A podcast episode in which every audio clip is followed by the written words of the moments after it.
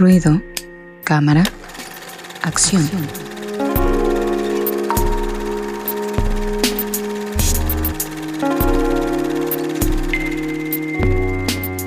Ya estamos en la sección de ruido, cámara, acción, aquí en Ruido de Fondo, la sección de cine. Y hoy traemos, bueno, les trae más bien Fabián, dos películas, dos opciones.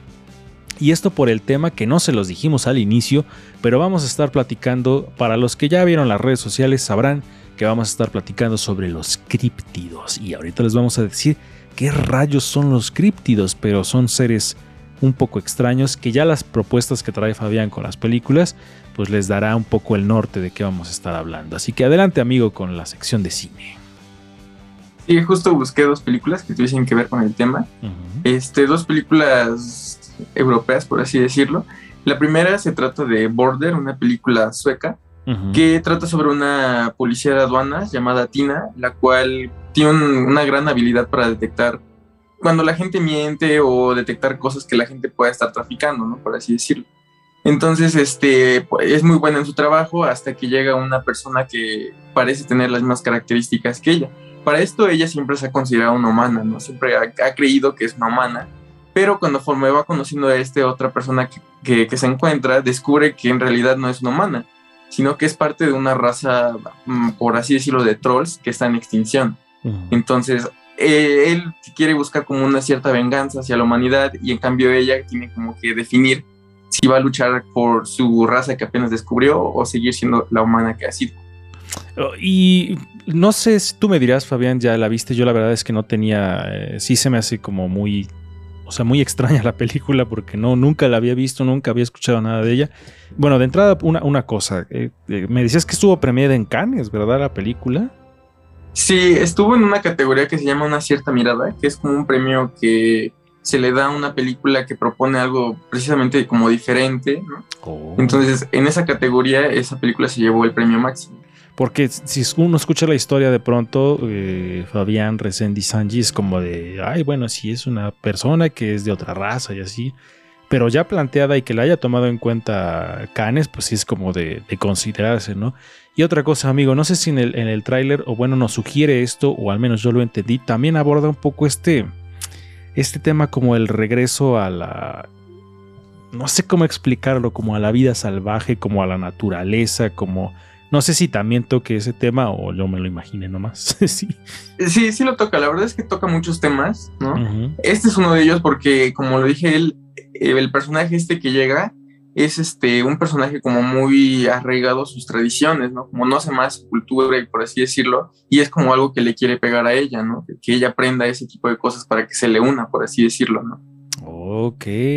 Un, y aparte son de esas historias, Angie, que los protagonistas son como de rasgos físicos muy diferentes, ¿no? Que no estamos acostumbrados a ver en el cine. Eh, pues eh, digo, justo iba a decir que se ve, que dije, ay, qué tiernos, hasta que Fabián mencionó destruir la humanidad. Pero sí, este, eh, pues supongo que también juegan, ¿no? Con esta parte de pues de lo que es diferente para nosotros. Digo, podríamos entrar ahí en un debate muy extraño. pero, pero me llamó la atención, este, eh, con el tráiler dije, órale, yo tampoco había, este, pues conocido esa película y pues sí me dan ganas de ver qué, qué pasa con esa historia. Sí, la verdad es que a mí se me hace muy interesante porque justo esta cuestión planteada por Canes de el, premio que se le otorga a las películas que nos proponen otro tipo de historias, ¿no? Que, que se alejan un tanto de la realidad, pero ya en su tratamiento de los temas, pues lo hacen también de alguna manera retoman, ¿no? Cosas que, vivimos, pero que siempre con un toque de fantasía es como, como bastante refrescante y verlas en el cine Recendis. Sí, totalmente. Creo que aquí corre el riesgo la película de dos maneras. Una, o que sea muy especial y, que sí realmente te quedes con la duda de realmente si existe eso, o muy mala. No hay términos medios. Entonces, esto me parece, me parece aventurado quien hace una película así, pero pues siempre es muy interesante el tema. Oye, ¿quién participó en, el, en la parte del actoral amigo Fabián? Sí, los actores, bueno, la protagonista se llama Eva Malender, es una actriz sueca, la verdad no, no conozco más de su carrera. Lo que sí es que, de hecho, creo que hasta estuvo nominada al Oscar el hecho de los, de los ¿cómo se llama? El maquillaje, ¿no? Todo el maquillaje que el proceso que tuvieron fue muy bueno. y creo que sí estuvo nominada al Oscar, si no me equivoco. Este, y del director, creo que es de sus primeras películas o segundas, si no me equivoco, Ali Abasi se llama.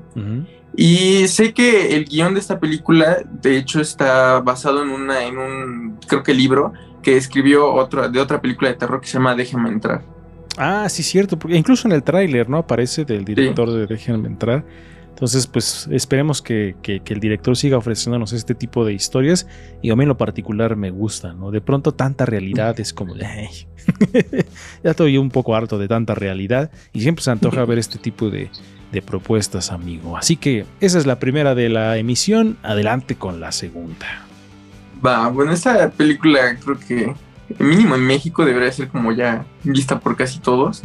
Es este dirigida por Guillermo del Toro, creo que es el mejor ejemplo para hablar de este tipo de temas. Y se trata del laberinto del fauno, en la cual nos cuenta la historia. Sí, nos cuenta la historia de Ofelia, una niña que se va a vivir a la casa, de, bueno, con el esposo de, de su madre, el cual pues es un fiel seguidor de Franco y está en medio de la guerra civil española. Entonces, en medio de este conflicto, ella descubre este un, sí, un fauno que la va a ayudar a supuestamente llegar a su reino, ¿no? Que ella es la princesa elegida. Oye, que, que, ahí ya para los fans de, del toro, o sea, la estética que utiliza del toro es única, ¿no? Todo este tipo de monstruos, eh, los colores que utilizan las películas.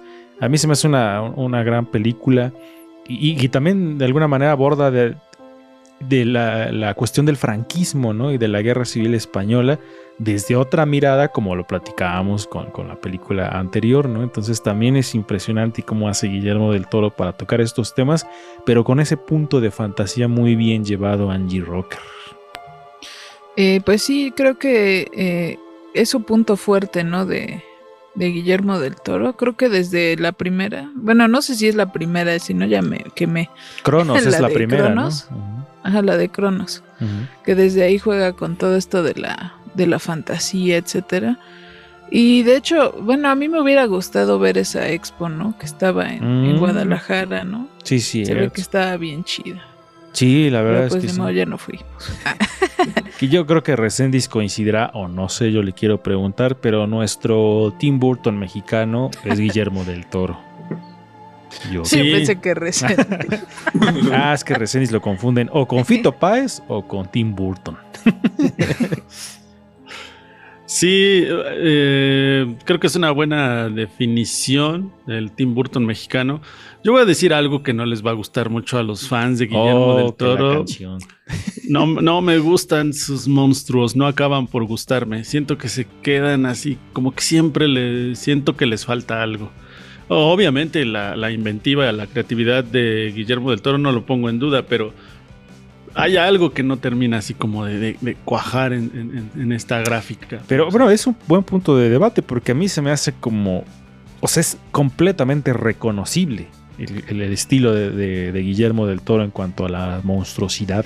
O sea, tú sabes que es Guillermo del Toro, entonces para mí, y no sé Fabián qué opina en ese punto, está súper bien aterrizada toda la, la parte estética de del Toro, ¿no? Porque como les digo, una vez que tú ves un personaje, casi casi sabes que lo hizo él. No sé tú, Fabián, qué opines en ese sentido, amigo. Sí, bueno, de hecho tengo que decir que yo siento que Guillermo del Toro es mejor que Tim Burton para mí. Ah, y, y este, yo la verdad sí considero que tiene como muy bien establecido su, estilo en todo sentido, ¿no? Porque le gusta tomar siempre hechos históricos. Y aparte de tomar esos hechos históricos, les gusta modificarlos con la fantasía, ¿no? En, por ejemplo, la forma del agua lo hizo con la Guerra Fría. Exacto. Y aparte de eso, los monstruos son como, o sea, únicos. Por ejemplo, Hellboy intentó hacer otra versión de Hellboy. Hellboy. Y la verdad es que la nueva versión no tiene nada que ver, o sea, no se nota esa pasión que Guillermo del Toro tiene por los monstruos. Sí, no, y aparte Sí, Hellboy también es una de las películas que me gusta mucho de Del Toro. Y aparte yo le pido así encarecidamente a, Guillermo del Toro que dirija Godzilla. Por favor, que ese señor dirija. Porque lo hizo en Pacific Rim con los kaijus y le quedaron excelentes. Entonces, tiene que dirigir. Y yo le escribí un Twitter alguna vez a Guillermo escribí una carta. No, que le escribí que ya en este espacio hemos hablado de, de, Silvestre Revueltas, este compositor mexicano, y dije, imagínense una película, creo que puse algo así como, imagínense que una escena de Godzilla esté dirigida con, por Guillermo del Toro, con la música de Silvestre Revueltas, y se lo puse así en el Twitter y no me contestó. Porque supongo que le llegarán millones de mensajes. Pero ojalá, y digo, esto hablando de la estética de los monstruos, creo que Guillermo del Toro le aportaría algo increíble al universo de Godzilla. Lo digo porque es de mis personajes favoritos de la ciencia ficción, entonces sería impresionante ver que él dirija una saga de o una película de este personaje. Yo, no sé si sea mejor Guillermo del Toro o Tim Burton, pero Tim Burton eh, cambió totalmente el cine. Lo que pasa es que... es discutible. no, total, no, a ver, Tim Burton finalmente fue el primero que metió esos monstruos a Disney. Disney no se los aceptó, tardaron 10 años en decirle que sí a una de sus películas, porque finalmente consideraban que, pues, ¿quién, qué chamacos iban a divertir con monos sin ojos y cosas así? Creo que fue un arriesgue muy grande de Tim Burton y eso es lo que se le reconoce.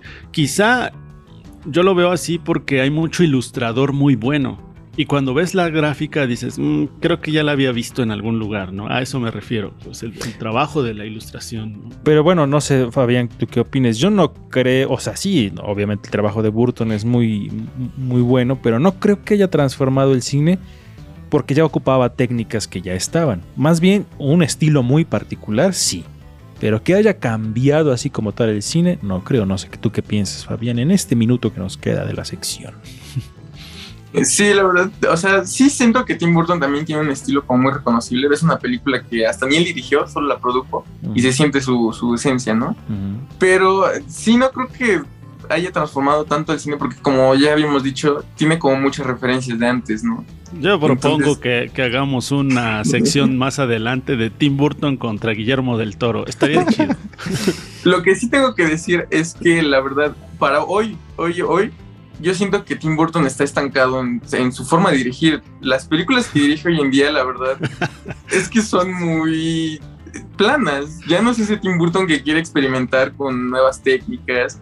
y cosa que Guillermo del Toro, si bien ahorita también está en una zona de confort, creo que Guillermo del Toro está sacando un poquito más adelante esa zona de confort. Ahorita tan solo va a ser una película de Pinocho en stop motion que promete mucho quizás puede ser que se Pinocho un, un, refrito, o, sea, a ver, no quiero hablar. si ustedes quieren saber el, el resultado de este debate, nos escuchamos en la próxima sección de cine. O quizá en un en vivo especial de Ruido de Fondo. Vamos a lo que sigue porque si no nos come el tiempo. Así que vamos con Mujeres en Frecuencia y Angie Rocker. ¿De qué va a ser tu cápsula, Angie? ¿De Guillermo del Toro?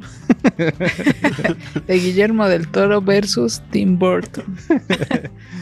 y Elena Boham Carter.